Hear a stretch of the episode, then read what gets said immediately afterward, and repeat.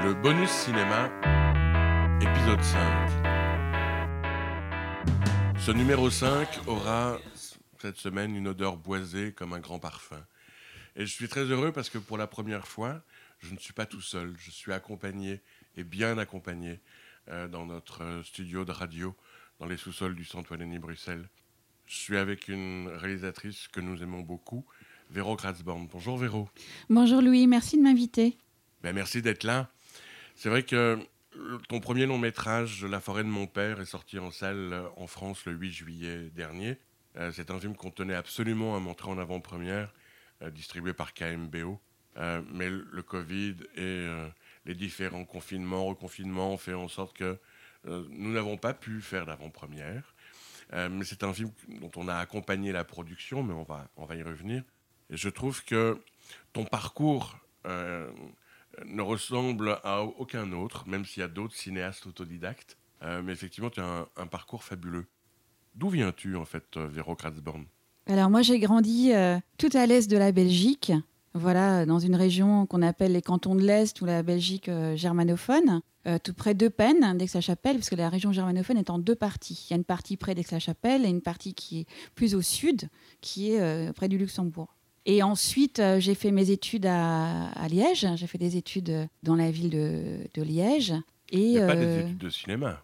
Alors, j'ai, voulu comprendre comment fonctionnait le, le, monde économique. Et donc, du coup, euh, peut-être aussi parce que du milieu d'où je viens, le fait d'être artiste est un petit peu étrange. Et donc, du coup, j'ai fait des études HEC Liège. Voilà, pendant, pendant deux ans.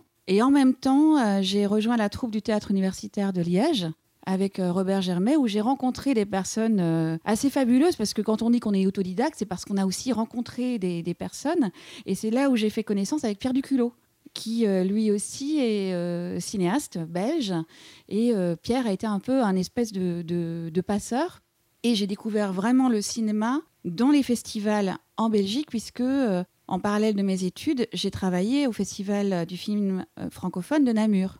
Et le fait de voir des films au festival, mais aussi euh, dans un endroit, un autre endroit merveilleux, une salle de cinéma qui me manque tellement là maintenant, les Grignoux à Liège. Euh, voilà, moi, ça m'a vraiment permis de, voyager, de m'imprégner. alors au début, j'étais très naïve. Je pensais que le cinéma, ben, je n'ose pas le dire, mais on tournait, on montait, voilà, c'était des magiciens, voilà, parce que euh, on n'avait pas euh, trop le droit de voir la télé quand j'étais, voilà, enfant. On viendra certainement sur ce sujet. Et, et puis j'ai grandi dans une cité horizontale, au milieu des champs, donc à la campagne, avec voilà d'autres préoccupations que de pouvoir aller à une salle dans une salle de cinéma.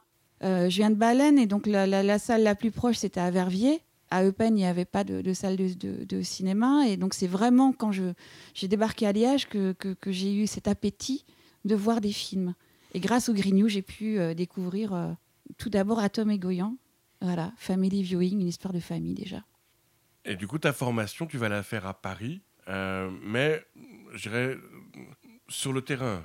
Pas, pas en tant qu'assistante comme, d'autres peuvent, le faire. Enfin, si, mais pas, assistante forcément sur un plateau, mais en, travaillant pour un, producteur français, euh, Bruno Pézery, et pas des moindres.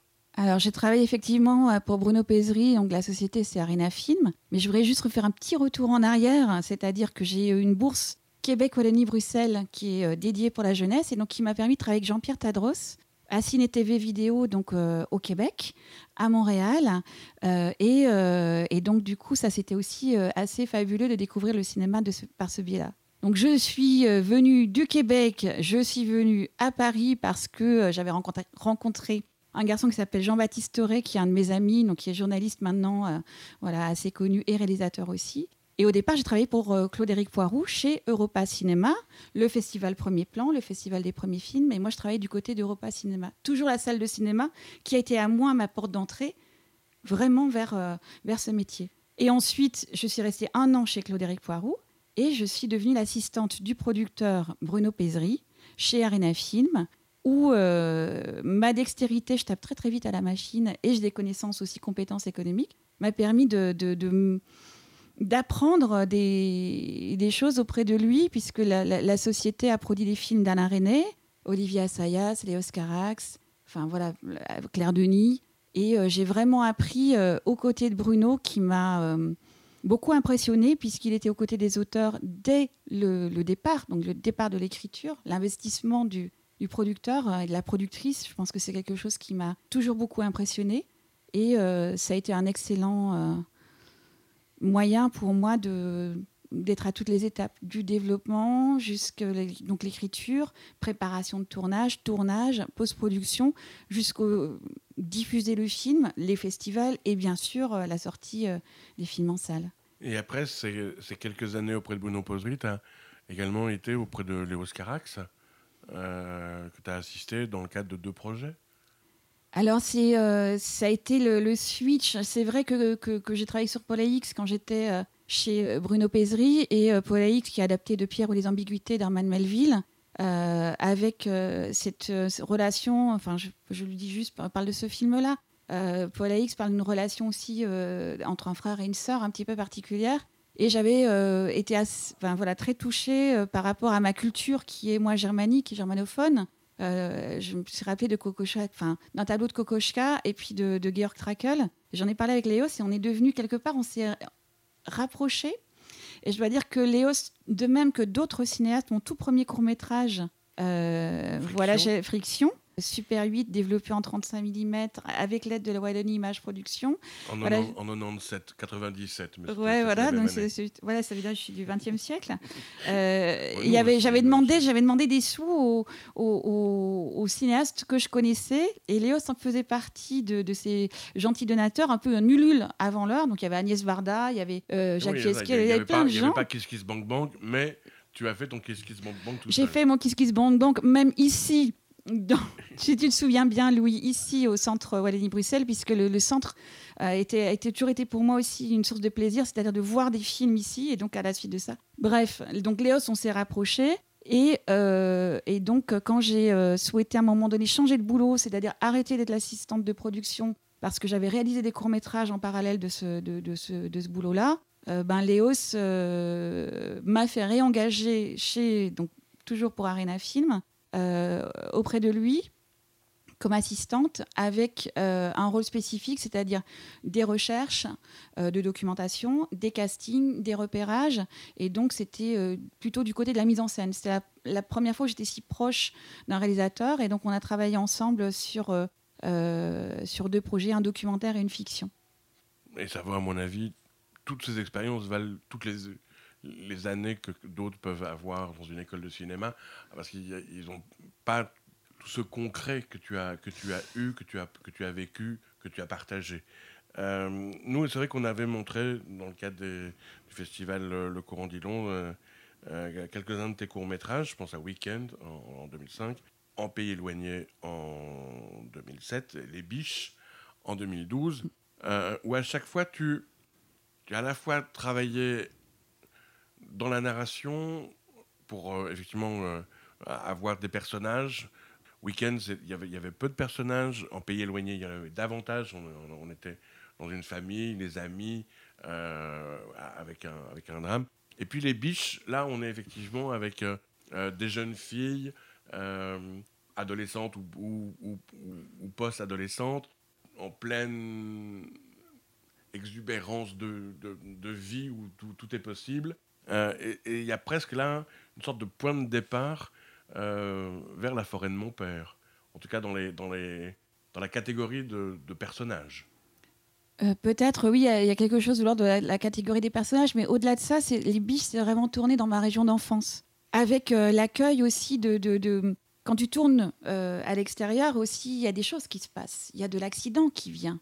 Euh, et puis moi, je suis un peu contemplative. Hein. donc du coup, euh, les biches, il y avait par exemple des, nuages qui s'échappaient de la forêt. il y avait des branches, des feuilles. Donc il y avait déjà ce rapport-là. Euh, les biches, c'est un court métrage qui a été euh, fait, qui a été écrit en une nuit, tourné trois semaines après. Je déconseille à tout le monde de faire vraiment ça, parce que l'impulsion des fois. Ça... Mais bon, j'ai vraiment beaucoup aimé travailler ces personnages, cette, euh, ce, côté très vivant et ces propositions des acteurs. Les biches m'a permis aussi d'affûter un peu une méthode de travail, c'est-à-dire de partir de laboratoire, comme on a fait pour la forêt de mon père, c'est-à-dire de, on a le scénario, mais on peut aussi travailler sous la forme d'un laboratoire avec les actrices et les acteurs qui eux-mêmes vont renourrir le scénario, permettre de réécrire, puisque là, la forêt de mon père, c'est sur un temps plus, plus, plus long de développement. Et ça, c'est vraiment quelque chose. voilà, tu as raison. Et d'ailleurs, le, scénario de, de, La forêt de mon père, ça a été un processus assez long où tu as travaillé avec plusieurs co-scénaristes? Alors, le, scénario de La forêt de mon père, le point de départ, c'est l'atelier scénario de la FEMIS. Euh, voilà, qui est un atelier scénario, c'est-à-dire pendant un an, on travaille avec euh, six autres stagiaires, euh, avec une tutrice pour ma part, donc Eve de Boise, pour, autour du scénario. Et ensuite, j'ai eu la chance d'avoir l'aide à la réécriture et euh, l'aide de la, Fondation Beaumarchais. J'ai proposé à Eve de Boise donc d'être ma co-autrice euh, sur euh, le scénario. Et ensuite, j'ai retravaillé encore avec François Verians, qui est un, mec génial, scénariste liégeois. Le fait de travailler à plusieurs permet de, nourrir aussi, et dans mon cas, comme le sujet est assez proche de moi, de, faire un pas de côté et d'affirmer la fiction, d'affirmer le romanesque, et, puis aussi de pouvoir échanger les points de vue affinés, puis chacun a ses compétences euh, dans, dans, dans, l'écriture du scénario. Euh, euh, moi, je sais que j'ai des choses un petit peu plus immédiates, peut-être sur la structure. voilà, ils ont pu m'apporter des, éléments, mais c'est c'est très intéressant de travailler à plusieurs. Alors, dans le cinéma belge francophone, je remarque qu'il y a comme ça quelques cinéastes pour qui les décors et les décors naturels sont un personnage à part entière. c'est le cas chez Bouli Lenners. Euh, quand on voit Eldorado, quand on voit les géants, euh, ou même euh, les, premiers et les derniers, la, nature est un, personnage en soi. C'est le cas aussi chez Fabrice Duwels, que ce soit Calvaire, Alléluia ou dernièrement Adoration. Et là, la forêt, la forêt de mon père, évidemment, la forêt, c'est un personnage en soi, mais qui à la fois existe en tant que tel et influe aussi sur la psychologie des personnages. Ben en forêt, il n'y a aucun chemin qui est droit déjà, enfin, sauf ceux qu'on qu'on fait pour, les hommes. Et puis, euh, c'est l'espèce de métaphore aussi de la forêt, à la fois euh, quelque chose dont on a besoin euh, foncièrement, qui est, comme un être vivant aussi à part entière, et puis qui peut devenir effrayant la nuit. Donc, donc ça, c'est quelque chose aussi, cette ambivalence de la forêt est très intéressante. Je crois que Fabrice travaille aussi ce côté à la lisière euh, et puis, euh, tu parlais de Bully Lanners, c'est extrêmement touchant parce que j'ai découvert récemment, euh, grâce à l'opération Tapis Bleu pour les Magritte, voilà, un, petit, une petite vidéo où il expliquait qu'il avait écrit pour les géants spécialement pour un endroit à Zurbrot que je connais aussi. Et moi, c'est pareil. C'est-à-dire que quand j'ai découvert cet immeuble grâce à Marc Bossart du bureau d'accueil des, des, tournages voilà, à Montigny-le-Tilleul, cet immeuble à côté de la forêt, où les branches venaient jusqu'à la forêt, que j'ai pu monter sur le toit avec le gardien. Et là où j'ai découvert cette mer d'arbres en haut du toit, avec ce séchoir où il y a aussi un, animal, euh, bah, j'ai réécrit le scénario. Et euh, c'est pour ça que je me sens assez proche de Bouli, parce que euh, voilà, il y, a une espèce de, choses comme ça qui peuvent s'assembler quand on regarde les, les, espaces, les endroits, et qui peuvent nourrir aussi d'une manière un peu voilà, pas formel dans le genre de narration, dramaturgie, des choses comme ça, mais d'apporter de la force et de l'image, euh, parce qu'il y a une pulsion scopique aussi dans le cinéma. Quand on voit euh, des, choses, il y a quelque chose qu'on reçoit. je pense que ça, c'est. Et alors, tu as finalement un point commun pour ce film-ci avec Joachim Lafosse, euh, je dirais, c'est de, traiter du dysfonctionnement de la famille, la, famille dysfonctionnelle. et donc là, on est effectivement avec une jeune fille, euh, et c'est une, découverte, euh, Léonie Souchot, et ses parents, euh, Alban Lenoir et Ludivine Sagnier, quand même. Quel beau casting Comment, comment ça s'est passé? Parce que j'imagine que tu n'as pas écrit forcément en pensant à quelqu'un, ou alors tu, as écrit en pensant, en disant pourvu que ça marche, ou est-ce qu'au contraire tout ça s'est fait petit à petit? Alors ça s'est fait petit à petit. voilà, j'ai été accompagnée en cela par ma productrice Isabelle Truc, et parlait au développement de la Fédération Wallonie-Bruxelles, qui est quand même un, accompagnement, je veux dire, qui m'a énormément aidé. Ça a permis d'organiser deux ans avant le tournage un casting. Et dans ce pré-casting, deux jeunes filles, donc du rôle principal, avant les parents, euh, j'avais repéré, euh, grâce à Sébastien Moradielos, directeur de casting euh, bruxellois, Léonie Souchot. Donc je l'avais déjà rencontrée, Léonie. Elle avait presque 14 ans. Et j'avais été impressionnée par sa manière d'être un peu mystérieuse, un peu minérale, voilà, quelque chose de d'assez étrange. Donc j'avais repéré sept jeunes filles avec qui je vais travailler. Et ensuite, ben, on s'est revus deux ans plus tard. Mais entre-temps, il fallait chercher les parents. Et, et la difficulté aussi, c'est que j'avais vraiment cette affirmation. Je voulais vraiment que les enfants et donc la jeune fille, Gina, soient au cœur du film. Et donc, du coup, les parents, quelque part, ils étaient des personnages plus secondaires, même s'ils sont principaux, ils sont vraiment, euh, voilà, et moins présents que, que, Gina. Et j'ai eu la chance d'avoir, d'une part, Alban Lenoir, que j'avais repéré dans un français de, de, de Diastème, j'aime bien les films de baston aussi, euh, voilà, qui m'a dit très vite oui. Donc voilà, donc lui c'était plutôt de manière un peu classique, c'est-à-dire on a envoyé le scénario à l'agent, mais il m'a recontacté très vite, on s'est vu. Et alors Ludivine, ça c'est assez incroyable. Voilà, c'est-à-dire que j'ai j'ai eu la chance d'être invitée au vœu du Centre national du cinéma ici à Paris. Elle chantait à la fin euh, sur un piano d'Alex Popin. J'ai entendu sa voix, j'ai vu aussi euh, sa présence qui est très singulière, euh, à la fois forte, fragile. Enfin, elle porte énormément de, de, complexité, enfin, de complexité dans le sens pour un personnage qu'on peut se projeter. Et donc, je l'ai attendu à la fin, et puis on s'est, euh, on s'est retrouvé le lendemain, et elle m'a dit oui, le surlendemain, ça s'est fait extrêmement facilement. Euh, je crois qu'on a été touchés euh, l'une par l'autre, et que c'est vraiment une rencontre aussi. en tout cas, et puis Ludivine, elle a aussi porté le film pendant deux ans avec Alban. Enfin, je veux dire, c'est, le financement, c'est jamais un long fleuve tranquille, surtout sur un, un, premier long. Je vais revenir sur les écoles de cinéma. C'est super quand même les écoles de cinéma. On se fait un réseau. Enfin voilà, je veux dire, ça rassure aussi euh, les Enfin pour pas. Euh, voilà, c'est plus compliqué quand on est euh, autodidacte, comme tu le dis, de dire voilà, vous pouvez me faire confiance, je vais tout maîtriser. donc voilà. Et donc ça, ça a été vraiment des, choses importantes pour le film et la rencontre entre Léonie, donc Léonie habite Bruxelles, et Alban et Ludivine était aussi voilà, ça commence à aller se, se, goupiller, quoi, comment ça allait se faire, s'organiser cette famille.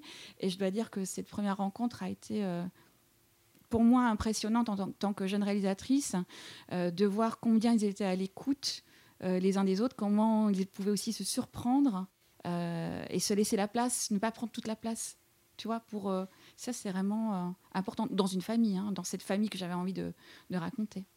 Et moi, je me souviens que j'ai même entendu Ludivine Sagné chanter ici. Euh, Parce que dans le film, en fait, la musique est extrêmement importante. Et d'ailleurs, je, te souffle un petit détail, peut-être que vous, vous repérerez. C'est le code de la villa, c'est 2106, 2106, 21 juin. Donc c'est la fête de la musique. Voilà. Cela dit, en façon, vous, regarderez le film. Non, mais en fait, la, musique, le, chant est vraiment important puisque c'est la chanson de vie euh, du film qui, euh, qui est écrite déjà dans le scénario, qui se ferait un chemin à un moment donné, voilà, au climax du film pour euh, retrouver le chemin vers le réel, retrouver le chemin vers l'amour. Et donc cette chanson, elle a été composée par euh, Manuel Roland, qui est un compositeur euh, belge, voilà, que j'affectionne particulièrement. Et elle est chantée par Ludivine Sagnier. Et nous avons, grâce à, grâce à toi et à l'équipe, eu la chance de pouvoir enregistrer, la, maquette. ici, mais au-delà d'enregistrer la maquette, faire cette rencontre-là, tester, euh, explorer ensemble dans la salle de cinéma ici, puisqu'on euh, j'avais besoin de, cette chanson qu'ils la connaissent, donc Alban et tous les autres membres de la famille, Léonie, bien sûr, mais les deux autres petits, Saskadi et Mélos, et Matisbourg. Et donc, on a enregistré euh, cette chanson en live, ici, dans la salle de cinéma. Ouais, c'est aussi pour ça qu'on avait vraiment envie de montrer le film. La forêt de mon père, quand je dis famille dysfonctionnelle, ça traite quand même la maladie maniaco-dépressive ou, en tout cas la, difficulté d'un papa et surtout euh, la difficulté de la famille à faire avec cette maladie psychique qu'a le papa dans, la relation avec sa femme et la relation avec sa fille. Je crois que le film, il est avant tout euh, sur les enfants oubliés, les Forgotten Children. C'est un film qui est un film de l'intérieur c'est au-delà d'être un film sur une euh, maladie, elle n'est pas identifiée. Donc ça, c'est vraiment, puisqu'on est à l'extérieur de la personne euh, qui, qui est en souffrance. Euh, voilà, mais c'est un, un, film qui raconte comment est-ce qu'on peut vivre quand on voit, parce que l'idée que la maladie psychique, boum, tu as un basculement, ça se fait que ça, c'est pas comme ça que ça se passe. C'est petit à petit. Voilà, ça glisse, ça glisse, ça glisse. Et donc, c'est l'histoire du glissement d'un père qui peut plus faire face et aussi de, ce passage de la jeune fille qui euh, va refuser la maladie de son père, puisqu'elle l'aime, elle refuse ce qui lui arrive. Elle refuse aussi, euh, euh, puisqu'il est hospitalisé sans son consentement, elle refuse aussi ça et elle pense qu'elle peut tout gérer, tout faire et qu'elle peut s'en occuper. Et le film raconte, en faisant le focus petit à petit sur cette jeune fille, son parcours vers cette forme de résistance qu'elle a, mais une résistance qui va se transformer pour lui permettre de vivre vraiment, c'est-à-dire de se nourrir quand même de, ce père qui est différent, de ce papa extraordinaire, pour en faire autre chose que d'être euh, voilà tellement dans une fusion. Et c'est ça, euh, grandir aussi, c'est apprendre aussi euh, à se détacher. Donc ça parle de, cette, de ce moment un petit peu clé. Ça parle bien sûr de la manière dont vivent les proches euh, avec, un, avec quelqu'un qui a une maladie euh, euh, psychique voilà, importante et, et comment est-ce que l'amour est mis à mal, mais l'amour est quand même là. C'est quand même un film qui est un drame, mais c'est un film, j'espère, qui est à la fois aussi, enfin, vous découvrirez, lumineux avec des respirations. Hein. C'est aussi la virtuosité du chef opérateur, même si parfois on, a le cœur déchiré, mais euh, l'image reste toujours sublime. Euh, ça, c'est assez fabuleux. Euh, je pense que vous avez même tourné dans, une vraie institution qui vous a ouvert ses portes. Alors ouais, j'en ai. Enfin, j'avais fait en parallèle du, du, projet. Alors j'ai pas pu le faire en Belgique puisque moi j'ai grandi avec un papa, euh, voilà, qui, qui, qui, qui euh, même si c'est pas un copier-coller, hein, le film, voilà, qui a des, des, des, soucis. Puis c'est bien pour moi de me déplacer. Donc on a, j'ai fait des films en parallèle de l'écriture euh, avec des soignants et des soignés ce qui un peu frottait aussi l'institution. Je suis quelqu'un qui frotte un peu comme ça. Voilà, mine de rien, doucement, mais sûrement. Et, et donc, on a tourné à Bayeul, c'est l'hôpital, le PSM des Flandres. Euh, française. Euh, euh, et, donc, on a pu tourner une partie de, l'hôpital du film. Je veux dire que la partie hospitalière est une petite partie du film à l'intérieur de, l'institution. C'était important pour moi parce que ça permet de faire frotter à la fois le réel, hein, donc ce lieu de travail qu'est l'hôpital, ce lieu de soins, ce lieu de répit pour la famille et tout ça, et puis le cinéma. C'est-à-dire de le réinvestir par le cinéma. Donc on a eu, euh, on a pu tourner au PC sécurité, on a pu tourner dans des jardins, on a pu tourner dans, une unité qui était vide euh, au moment où nous y avons été, puis il a été magnifiquement, euh, voilà, les, décors c'est Stéphane Rubens qui est un, chef d'éco belge, voilà, qui les a fait. Mais c'était pour moi la, façon de dire, voilà, ça se passe aujourd'hui. Même si on, veut, on détourne le regard, ça se passe aujourd'hui aussi avec ce côté un peu fermé et aussi euh, le côté euh, ouvert, puisque euh, voilà, les soignants sont pas mis à l'amende hein, dans le film, mais ils sont dans des protocoles, dans des consignes.